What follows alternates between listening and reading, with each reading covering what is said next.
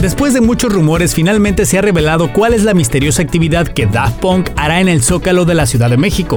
Como se especulaba, Daft Punk se prepara para celebrar el décimo aniversario de su último álbum, Random Access Memories. La Ciudad de México, al igual que otras grandes metrópolis del mundo como París, Nueva York, Berlín, Tokio y Sao Paulo, formarán parte de los festejos. En el primero de ellos deberás de escanear a través de la cámara de Snapchat la portada original de Random Access Memories, lo que revelará un casco transparente mientras escuchas Horizon.